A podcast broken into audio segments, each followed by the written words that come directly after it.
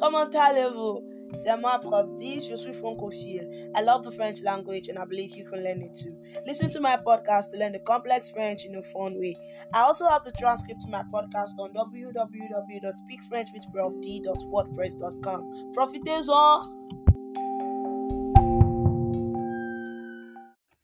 Bonjour à tous et à toutes. Comment ça va? Welcome to another episode of French Learning with Prof D. In this episode, you'll be learning how to make comparisons using the comparative adjectives in French language.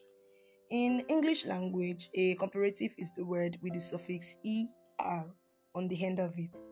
For example, words like easier, bigger, smaller, taller, other, and the likes. Or you can have the word more or less in front. For example, more attractive, less expensive, and so on and so forth.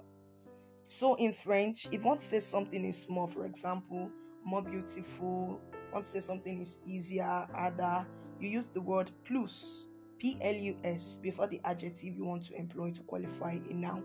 For example, my dress is more beautiful. Ma robe est plus belle. Another example, this method is easier.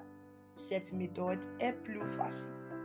Now, if you want to say something is less, that is less important, less expensive, you use the word moins. Moins means less. Moins is spelled M O I N S. For example, I want to say, as for me, the party is less important. I'll say, quant à moi, la fête est moins importante.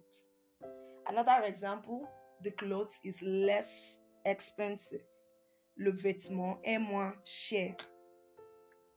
Additionally, if you want to introduce the thing or the personality you are comparing the subject with, you use the word the word que, Q U E. In English, you have something like she is more intelligent than her sister. The word Dan introduces the thing I want to compare the subject with. The equivalent word for Dan is que in French, que.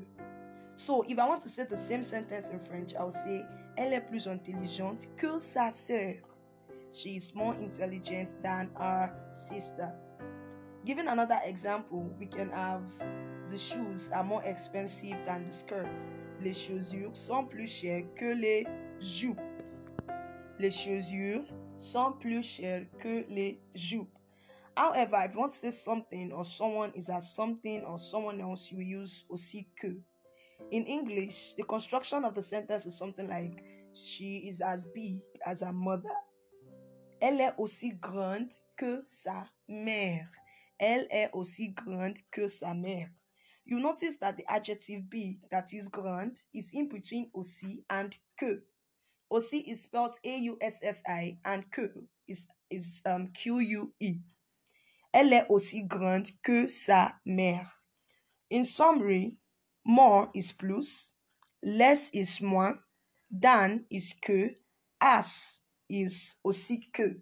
You need these words to make comparisons using comparative adjectives in French. So we've come to the end of this episode. Thanks for listening. Passez une bonne journée. Have a nice day.